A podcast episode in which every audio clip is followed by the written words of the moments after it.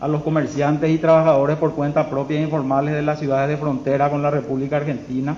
Por un lado, eh, un proyecto de ley alternativo que establece una ayuda económica eh, tanto a comerciantes como a trabajadores. Por otro lado, facilidades de pago de servicios básicos tanto de la ANDE como la SAP. Y finalmente también facilidades de acceso al crédito, tanto para refinanciación de deudas como así también nuevas líneas de crédito. Ministro, ¿este proyecto también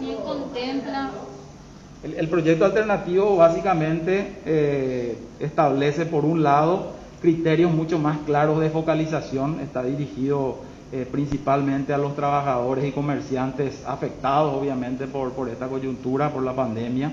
Eh, establece una ayuda económica de medio salario mínimo, hasta cuatro pagos y esto se puede ampliar dependiendo de la disponibilidad presupuestaria.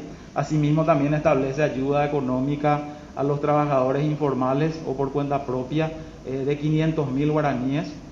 Eh, esta ley también establece de una manera mucho más clara, como decía, los criterios de focalización, el mecanismo de registro y de pago de este beneficio y finalmente también define de manera clara eh, los recursos eh, que van a ser asignados para financiar esta propuesta de ley. ¿El remanente 2.0 será el mismo utilizado y cuántos van a ser los beneficiarios? ¿Hubo ya alguna variación en cuanto a ese número de personas que van a recibir este subsidio, ministro?